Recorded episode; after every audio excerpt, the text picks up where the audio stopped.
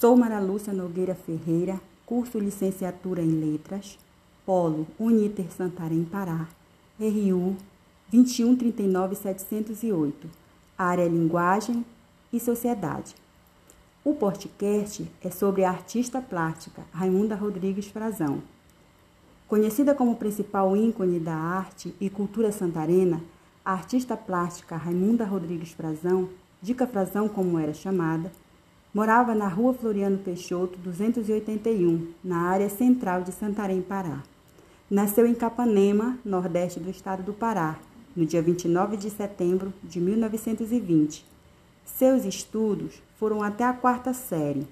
Aos 12 anos, ficou órfã de mãe. Dois anos depois, seu pai os abandonou. Dica Frazão, então, com 14 anos, teve que cuidar de sete irmãos. À frente da família, a artista trabalhava durante o dia na roça e à noite costurava para complementar a renda, dando início a um grande trabalho de artesã. Sua primeira criação foi um leque de penas de pássaros, feito aos seis anos de idade.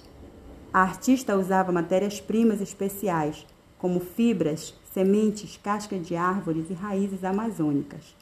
Sendo pioneira nesta técnica, que ainda é mantida em segredo, respeitando o pedido de indígenas que forneciam o material base para suas obras. Ela chamava este material de entrecasca das árvores. Dica Frazão foi artesã, modista e estilista. Vestiu grandes personalidades mundiais, como o Papa João Paulo II e o ex-presidente Juscelino Kubitschek. Suas obras cruzaram fronteiras e conquistaram o mundo.